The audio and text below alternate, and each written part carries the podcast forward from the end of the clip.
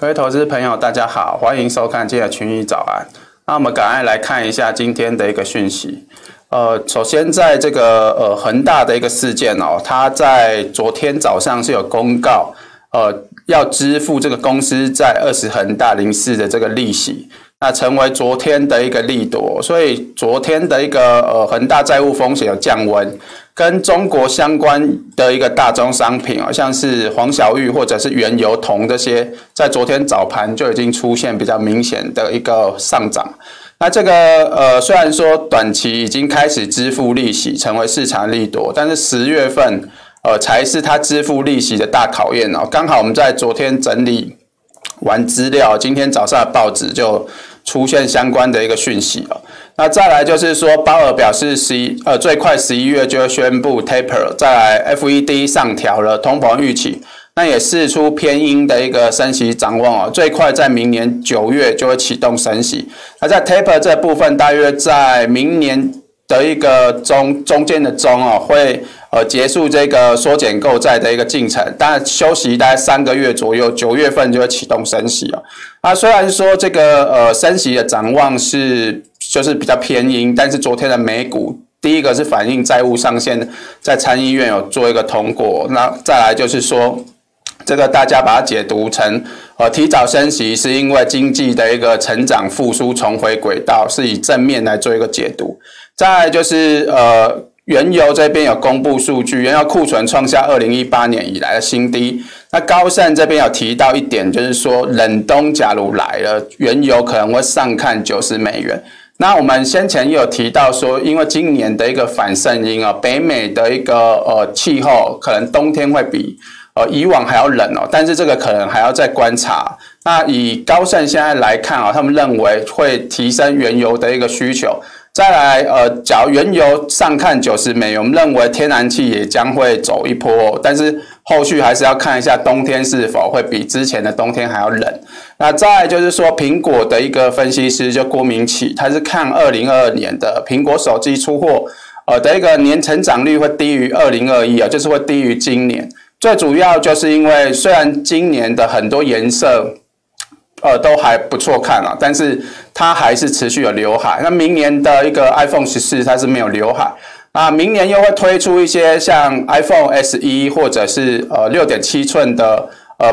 就是比较便宜的一个 iPhone，这个会带动明年的一个成长，所以整体来讲，今年的销量呃，明年销量会比今年还要高一点哦。再就是说，台积电昨天股价又来到两百天的均线哦。那我们从历史的呃价格角度来看哦，就是说大部分的时间点，台积电都在两百天线。来做一个上上下下，那就算跌破，其实没多久的时间，最后的趋势还是会重新站上，并且沿着两百天均线一路的一个上涨哦。那我们看到这个恒大支付利息的这个时间点哦，就是在呃昨天的呃昨天早上的新闻，它支付的是这个二点三二亿的这个人民币哦。那接下来九月二十三号还有九月二十九号都要支付八千三百五十三万的一个美元跟四千七百五十万美元。那十月份呢，有十月十二号，那跟十月十九号、十月三十号，也就是说这是个呃从十十月十二号开始哦，大家就要注意一下它这个这个利息的一个支付哦，因为整体的十月有四支美元债跟一支的一个人民。币的一个债券要做一个付息，那金额大概是一点六二亿美元，加上一点二一八亿的一个人民币哦，会比九月份的支付金额还要高。那短期这个呃恒大的一个呃违约支付的一个利空哦，我们认为已经开始慢慢的呃利空的一个淡化，但是后续这个十月份的钱。有没有办法支付哦，才是市场更关注的焦点。所以十月十二号是一个很重要的一个日期。那通常，假如说要违约之前哦，可能他就会提早跟银行讲，大概在十月十号附近。也就是说，台湾可能又是在放假的时候，这边就要稍微注意。在九月份的这个呃会议释出的一个比较偏鹰派的一个看法，尤其在升息这边。那这边十八位官员有九位预期，就是在二零二二年。底之前就要升息哦，那我们刚才提到九月份可能就会升息，那升息比先前预期的还要早，那整个明年的一个政策利率会从零点一 percent 上调到零点三 percent。那二零二三年跟二零二四年会进一步提高到一 percent 跟一点八 percent。那长期利率它会回到过去的水准，大概是二点五 percent。那也就是说，QE 现在的一个预期哦，在明年的年中。就是中间的中哦，它可能会就结束，然后休息三个月，九月份开始做一个升息，这个是比较偏鹰派的一个看看法。那这个呃，在经济成长方面哦，就是呃，今年的 GDP 预测是五点九 percent，跟六月份来比哦，它是有做一个下调。那明年的 GDP 是稍微上调，从三点三 percent 上调到三点八 percent。至于二零二三年的状况啊，其实。幅度其实都不大，失业率的部分今年呃预估是有稍微提升啊，是从四点五 percent 提升到四点八 percent。那二零二二年跟二三年的失业率就开始做一路的一个下降啊，就是已经会降到呃四 percent 以下，就是完全就业左右的一个水准。所以在通膨预期啊，其实先前联准会看的是大约呃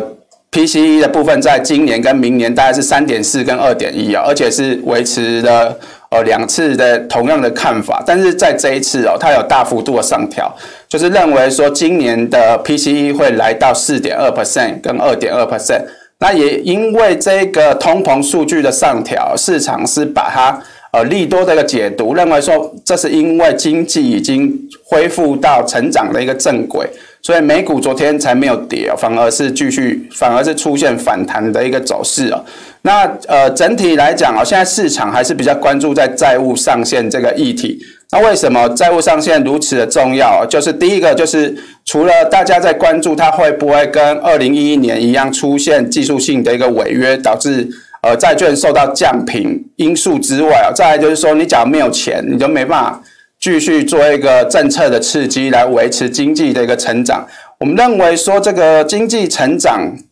还是市场最关注的一个焦点哦。因为现在虽然说参议院通过，但是在本周的一个周呃，就是周底哦，跟明呃下周的一个周初哦，中那个还共和党这边也要做出一个投票。目前来讲，我们认为要通过债务上限的机会相对是比较少一点，所以这个议题。还是会持续一个压抑美股的一个走势哦。那短线上来看哦，昨天自己科技股跟一些呃，就是旅游限制解除的一些个股是做出一些反弹的一个表现，所以带动美股的一个上涨。那以类股来讲啊，不管是科技、金融或者是能源类股这一边表现都还算不错。在能源类股的部分是连续几天的一个走强哦。那在 Apple 这一边哦，虽然说有做出比较明显的一个反弹，不过上面头部已经有一点形成了，所以我们认为说来到这个颈线附近，压力也是会非常的一个沉重。那短线上可能还是有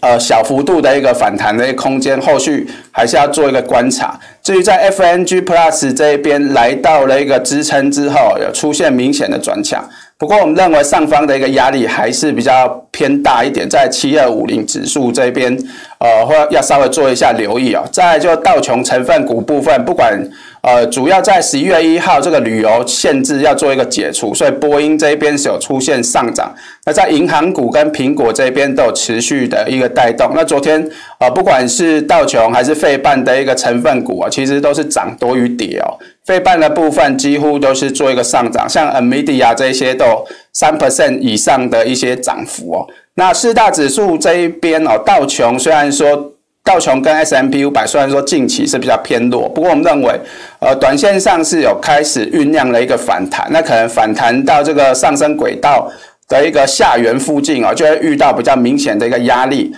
那至于在纳斯达克跟费半的部分，都是来到整个轨道的一个下缘，就有出现反弹。不过，我们认为说，在十月之前呢，这个呃十月初之前，这个债务上限还没解除之前，美股还是会维持比较中期的整理，反弹之后，大家还是要稍微留意哦，比较偏保守一点哦。那在农产品这个部分哦，刚才有提到，就是系统性的风险有出现一些降温。加上主要的一个种植带哦，可能在未来的十四天降雨都会比较偏少，所以呃短期的这个农产品还是低档的一个主底哦。不过最近的一个月线有开始做一个走平，我们认为这是比较有利的一个现象啊。后续可能还是有办法继续的逐步的微幅的一个反弹哦。玉米的部分也是属于一个震荡打底的一个状况。至于小麦的部分，目前来看，我们这个农产品都已经来到近期的一个压力点了，就是有办法突破的话，价格就有办法延续。那现在的一个天候来讲，是比较有利于农产品的一个反弹。那在呃需求的部分，中国这一边因为美中的一个协议啊，美国可能会继续跟呃中国来做一个谈判，这个在未来的需求也有办法继续做个回升。那在咖啡的部分，昨天是。呃，罗布斯塔咖啡，呃，是涨到四年的一个新高，所以它有带动阿拉比卡。再就是巴西这边的天气啊，因为热浪的一个影响啊，所以价格呃在昨天有出现稍微的一个转强。那整体来讲啊，我们认为这个呃反弹的趋势还会继续哦，大家还可以继续做一个留意哦。那后续只要呃突破这个上缘的一个压力哦。咖啡的价格就会明显的一个转强，那在铜价部分，呃，也是受到系呃系统性风险的一个解除，短线上还是维持一个区呃区间的一个震荡整理，来到下缘就是偏多，上缘就是比较呃偏保守，就是反向的一个操作为主啊。那在黄金的部分啊，如果我们预期来到一七八五附近啊，这边就会面面临比较大的一个压力。那虽然说九月份呃 taper 没有。预期就是宣布，但是呃，鲍尔是讲最快十一月就会做一个宣布，所以这个消息还是持续压抑黄金的一个走势。那加上呃，整个美元还是在升升值趋势当中哦，所以我们认为黄金。整体来讲还是属于一个盘跌震荡偏弱，那后续可能会测试轨道下缘的一个支撑。那天然气部分就是楼呃还是维持在四点六到五点五的一个区间震荡整理。那目前的价格已经来到区间的下缘，我们认为这边是有机会酝酿的一个反弹。那十月份假如说温度开始逐渐的降低哦，这个反弹的走势就有机会做走强。尤其在最近的一个原油价格已经明显的一个反弹，我们认为天然气的反弹可能呃时间点也会越来越快哦。就是再来就是说原油这边，呃原油的一个库存啊，它是降到四点一四亿桶哦，是二零一八年十月以来的最低水准。那这个价格来讲，我们认为后后呃后续还是会往七十四美元。的一个压力来做一个测试哦，那可能在七十四美元这边压力会稍微比较大一点，就是要稍微做一下留意。那至于在冬天这一边，假如冷冬比预期还要强哦，我们认为呃原油不至于会到九十美元，但是基本上有机会挑战前高七十七呃七十六点九八美元附近啊。那再就是在台股这一边的一个产业面的看法。首先，在 iPhone 十三这一边，第四季的出货量啊是高于呃去年的十二，这个是市场的一个预期啊。不过，在我们昨天有提到说，这个高阶的一个产品预购是比较强一点。那这一次的一个呃，大家的观察重点就会落在十三的一个高阶产品。那因为去年的十二 Pro 跟 Max 啊，它的因为长焦相机的 CIS 有短缺，所以它的整个需求是递延到今年的第一季啊。第今年第一季它的出货量是年增四十 percent。不过这一次苹果它为了避免重蹈覆辙，所以它有加大备货。那这个 iPhone 十三的一个 Pro Max 跟 Pro 这边供应量可能在十一月份就会显著的改善，也就是说它等待的时间可能不会那么长。那明年的第一季这个出货量哦，可能就会出现持平或衰退。这边就是在产业面必须要留意的，在 iPhone 的一个销量。那这个也攸关这个半导体是否会砍单，或者是有追加订单。追加订单对台股来讲当然是正面偏多，而且是有机会让台股落底开始做反弹走升的一个重要关键哦。再就是说，二零二二年因为 iPhone 十四哦，新机取消刘海。那加上它有出一个五 G 的 iPhone SE，SE 是属于低价版，那还有一个低价的六点七寸 iPhone，所以我们预期这个呃二零二二年的年销量哦，就是呃就是会大约年减五到七 percent，会低于呃今年的一个成长大概是十六 percent 左右。那再就是说在产业面这个讯息哦，现在的一个盘势来讲啊，昨天的资金。呃，有虽然说很多类股都是下跌，但是我们有观察到一些资金它是呃流向了一些就是先前已经跌很多，然后激起很低的一个低档补涨股。再来就是说，呃，指数在下跌或者是震荡的一个同时哦，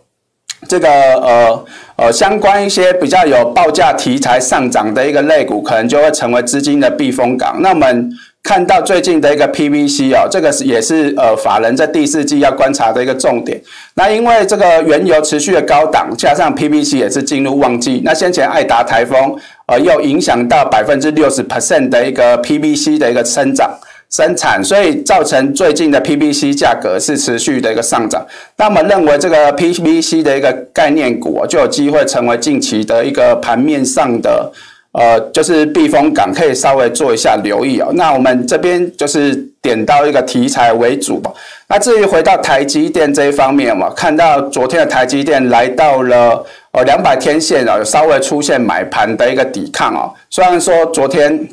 还是有出现比较呃明显的一个下跌，但是我们从呃这个两百天线，就是我们用周线来看哦，这个是四十周的一个周线啊。其实台积电从二零一二年开始的一个价格啊，虽然呃它有时候就是因为系统性的一个风险会跌破二十天线呃两百天线，但是跌完之后，其实它后续经过一段时间的整理之后，后后来的价格还是会站在。呃，两百天线以上，那我们认为现在台积电已经来到两百天线，虽然说后续可能还是有继续跌破的一个可能，但是以中长期的角度来讲哦，台积电两百天线其实算是它一个呃中长期比较可以布局的一个呃时间点，可以稍微做一下留意。再回到台股的部分哦，目前来讲。这个呃指数是属于一个跳空小跌，那今天因为美股的一个反弹啊，有机会做出微幅的一个上涨，但是现在的一个小 M 头已经成型哦，加上上方的一个均线啊是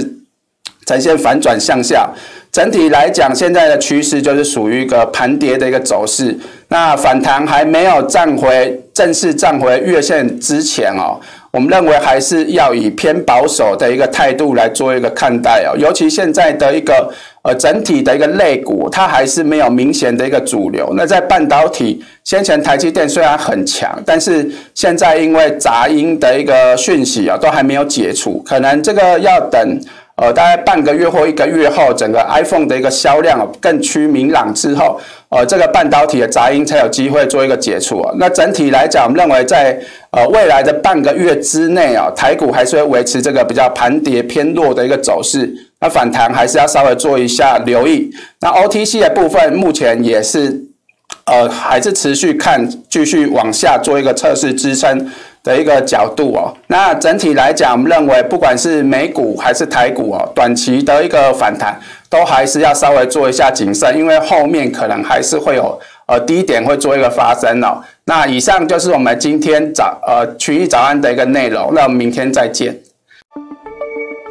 国泰全球智能电动车 ETF 是全球唯一高纯度智能电动车主题的 ETF，